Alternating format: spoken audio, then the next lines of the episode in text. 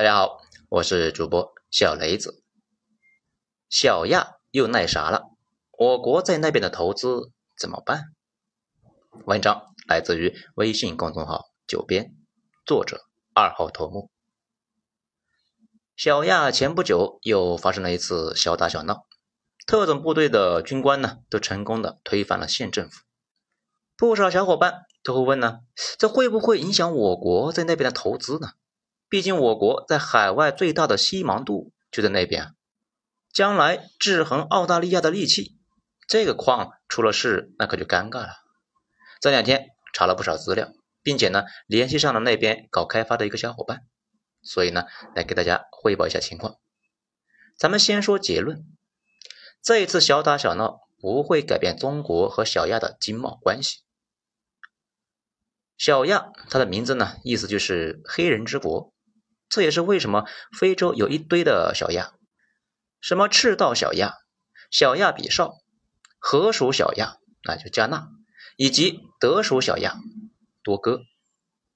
说白了呢，就是当初啊，欧洲国家去黑人的地盘占了一块地，这就懒得起名字了，于是就叫法国的黑人区、德国的黑人区等等等等，非常的敷衍。搞笑的是呢，亚洲也有一个地方。殖民者到了之后，发现土著啊长得非常黑，于是呢，那个地方呢就叫做新小亚啊，大概意思呢就是没想到这里还有一群黑人。咱们今天要讲的这个小亚呢，是法国人的黑人区。作为一个西非国家，说句难听的，小打小闹是司空见惯的事，特别是军队起来夺权，在我们这些长期和平地区生活的人看起来，那几乎就是天塌了呀。在当地，那是每隔一些年呢就会上演一次的戏码。年头太长，不小打小闹，老百姓会很慌，觉得最近好像缺了点啥。这一次小打小闹，那也是如此。虽说具体原因呢还没有公布，但是参与小打小闹的军官表示，因为政府呢无能腐败，面对疫情应对不力等等等等。其实啊，作为联合国认定的全球最不发达国家之一，小亚。各种稀奇古怪传染病啊肆虐，新冠疫情在当地人的眼里呢，就跟感冒差不多，毫无地位，他们也不会太把疫情当回事。所以真实的原因是疫情造成的经济下行，县政府没办法解决，不仅没办法解决，还普遍腐败。不仅腐败，而且这些年卖矿呢赚了一些钱还不分给大家，惹怒了大部分人呢。一撮投机军官就觉得。这是一个夺权的机会啊，而且觉得那要是自己上啊就更行，于是就开口。这没想到异常顺利，然后就上位了。有人说，那这一次啊是漂亮国在捣乱，因为啊有一张小打小闹军官在漂亮国大使馆的照片。这个猜测呢整体呢没什么道理。小亚看着跟中国走的有点近，其实啊是法国的势力范围。漂亮国不会在法国的地盘上搞事情来针对中国，业务链太长，所以小打小闹发生之后，中国、漂亮国、俄熊、法国以及非盟都发文谴责军人们呢瞎闹，大家态度差不多。不过这种小打小闹基本上只是涉及最高层的人事变动，很多部长、省长级别的官员都会在新的政府中继续干活。更直白点的话呢？这次小打小闹，在小亚影响到的人，甚至啊不到全国百分之一。小亚政府基本是没有基层组织的，在社会的基层，还是一个一个部落的长老在管；在城市和大企业中，是资本家和官员在管。上边有了变化，下边呢都不一定能够感觉到。而小打小闹，不过是一群人把最上层的一群人呢，那甚至啊是十几个人啊赶下台换自己上。以前那群人的钱换自己拿而已。对于小打小闹的军官，没有意愿对国家的原有政策做什么啊大的调整。小打小闹上台的军官，首要的目的呢，就是稳定国内局势，接着就是在国际上获得承认。如果国内不稳，说什么都没用啊。而国际承认对于这么个小国家更是重要。一旦国际上对于小打小闹意见很大，只是呢，依靠小打小闹军官那点武力啊，想长期统治一个国家几乎是不可能的。所以小打小闹之后，大多数人都认为这次小打小闹啊，不过是小亚国内的上层洗牌。对于小亚的对外政策不会有改变。这两天小打小闹的军官们已经发声了，说继续维持以前的贸易协定。现在军官们也在国内努力的稳定人心，只要国内稳定下来，本国内和国际上的各种势力，自然会知难而退。如果国内长时间不能安定，各种形形色色的反对势力那就会冒出来。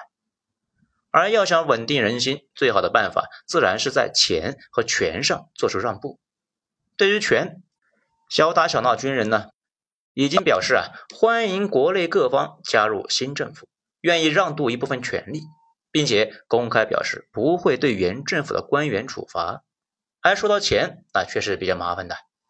之所以麻烦呢，倒不是因为小打小闹军人的不舍得钱，而是啊，因为小亚那是真的穷啊。要说那有多穷呢？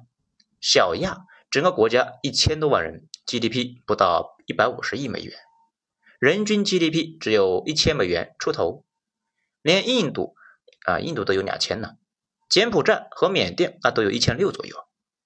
猛的一看，哎，觉得人均 GDP 一千多还算可以。阿富汗只有五百多，这起码比阿富汗要好吧？其实啊，不是这样的。小亚的经济呢非常畸形，GDP 基本上就是依靠矿业来刷分的。小亚也算是几乎是躺在矿石上的国家，国内对它有耳闻，大多数是因为西芒杜铁矿。西芒杜铁矿是现在呀发现最大的、最高品质的未开发矿山。其实小亚最多的是铝矿。铝矿占了全世界三分之一，不但多，而且铝石这个品质呢特别好。去年啊，虽然有疫情，但是小亚依然开采呢超过了八千万吨的铝矿的矿石来出口，中国买走了三分之二。如果按照矿石市价来计算的话，光是出口到中国的铝矿石就占到了小亚的全国 GDP 呢百分之一十五。而今年小亚的铝矿生意呢又要扩大。预计啊，出口会超过一亿吨。可以说啊，铝矿生意是小亚的国家命脉。每年全国一多半的外汇就依靠铝矿来获得。小亚的农业啊、工业都非常差，各种生活用品啊都是进口啊。中国一方面大规模的进口铝矿，一方面出口各种生活必需品。小亚依靠每年近二十五亿美元对中国的出口获得外汇。用这些钱从中国进口近二十亿美元各种生产生活用品，基本上是中国赚钱中国花，只有五亿带回家。这有一种说法呢，说是那五亿外汇是小亚外汇储备的基础，也是上层的小金库。这些钱也是造成本次小打小闹的原因之一。小打小闹军官们呢，在宣布原政府的罪证时，首先提到的就是。政府财政管理不善和腐败问题，说是呢在矿山中获得的巨额收入有问题。小亚的铝矿呢，基本上也都是外国企业的经营，其中中国企业占一半多。此外，澳大利亚、法国、新加坡也在那里挖矿。小亚本国那没有开发矿山的技术资金，不管是挖掘矿山，还有运输基建，还有港口建设。大部分都是中国企业包办的，当地人只需要做两件事情，普通人做辅助工作，上层只要做的收钱。如果小亚政府呢政策出现波动，一旦中国人撤走，当地人呢基本上只能够看到设备在那吃灰啊，一毛钱都赚不到。没有财政支持，当权者很快也会崩溃。所以无论如何不会让金主离开。很多人知道啊，中国钢铁产能超过全球一半。其实啊，铝的产能中国也超过一半。但是和铁矿一样，中国的铝矿也是少之又少，差之又差，要依靠大规模的进口啊。但是和铁矿石中国每年十亿吨的进口额相比呢，每年中国进口铝矿不过一亿吨左右，就是这一亿吨就占全世界进口总额的一大半。世界上除去中国，没有第二个国家需要进口超过一千万吨的铝矿。当年中国大多呢是从印尼进口铝矿，但是自从印尼二零一四年就发布了铝矿出口禁令之后，中国才转而在小亚开发这个矿石。但是小亚呢有两个麻烦：一离我们太远，而且基础设施太差，建设周期太长。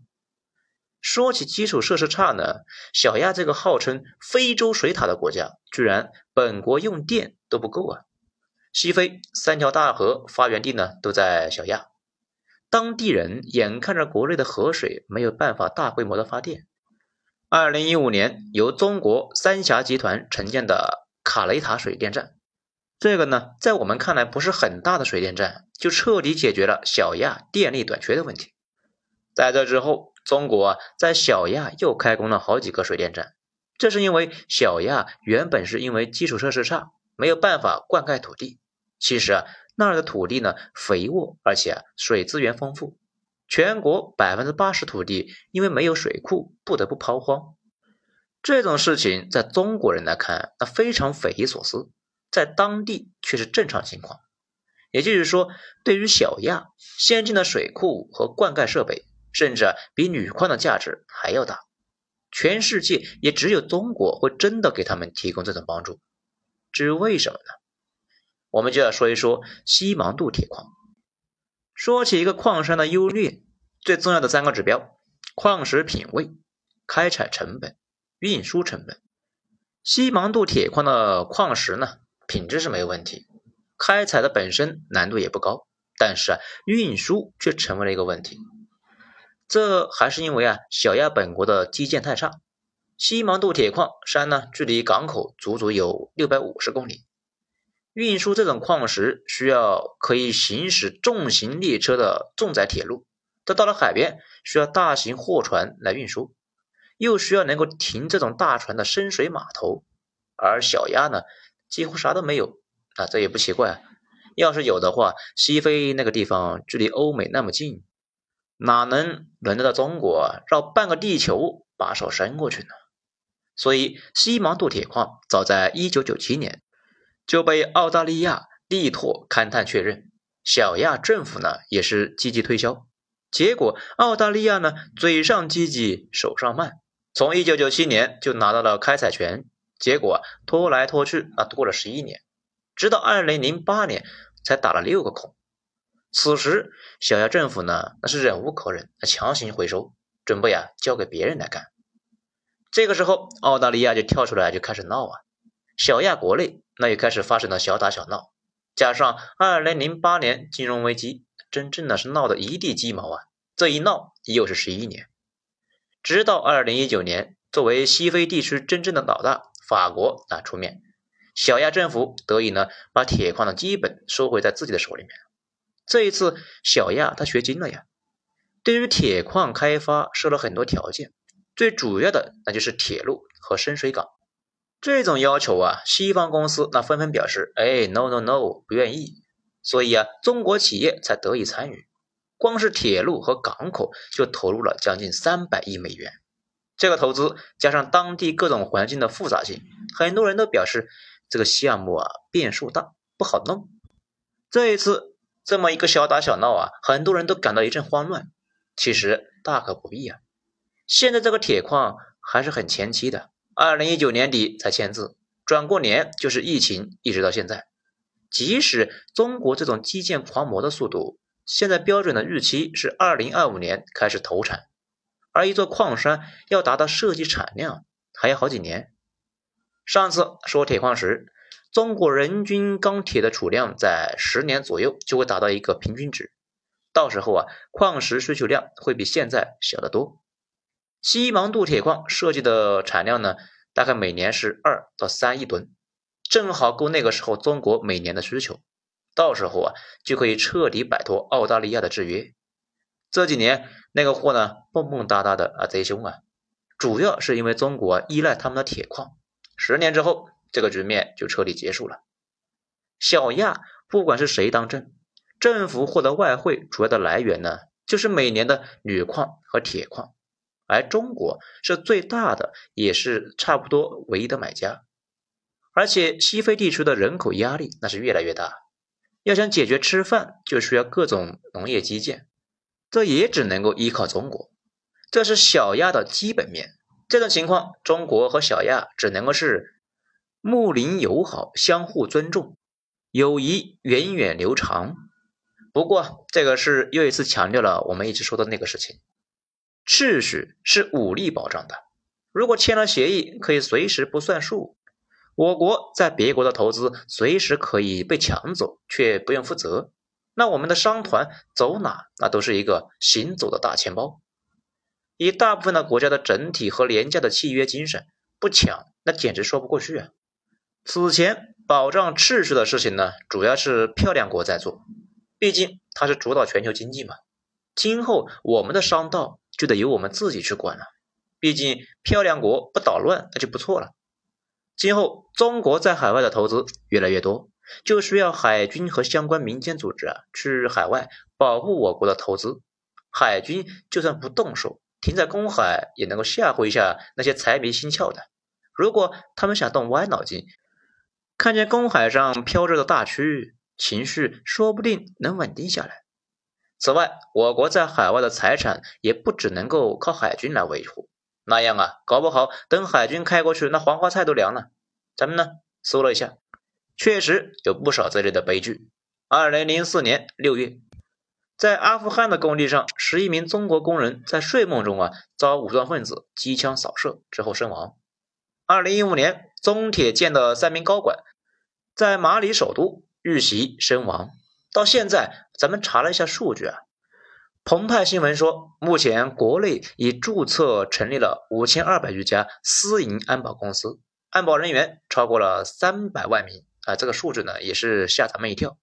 不过啊，我国海外安保很不成熟，在国际安保市场上，中国安保公司目前所占的市场份额非常有限，不足百分之十。即使是中方客户的海外安保需求以及订单。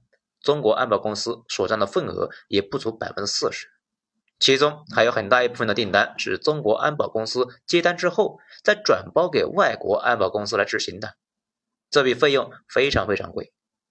有的海外企业呢，甚至是雇佣英法的安保公司，因为欧美长期在海外干这个事啊，经验丰富。非洲各种军事集团呢，看到挂枪的白人呢，那就绕着走。法国更是有外籍军团长期驻扎在非洲，非洲人非常认英法的招牌，但是啊不习惯持枪华人，这也是咱们为什么我国的海外安保人员也普遍打扮呢就跟英法雇佣兵似的。一部分原因呢是这副行头啊确实能够吓住非洲人。不过这两年好了点，我国安保公司开始训练相关的人员去海外。等他们在那边待几年之后有经验了，回国之后可以创业吸收退役的军人，这也是一个容纳退役军人的就业的岗位。有个小伙伴呢在非洲挖矿，他们那边经常发生骚乱，本地的厂子日常呢是遭到洗劫。他们这边养了十几只大狼狗啊，有五十多个退役军人，安全主管是一个前特种兵。发生骚乱之后，华人又全配上了枪。啊，一般都是管理层全都是华人，平时呢武德充沛，那就名声在外呀。骚乱发生之后，稳的一批呀。乱了几天之后就开工了，乱民们那是绕着厂子走啊。那最后呢，总结两句：这次小亚的事情，从现在来看没什么阴谋，就是一次当地常规的不得了的小打小闹，对未来应该影响不大。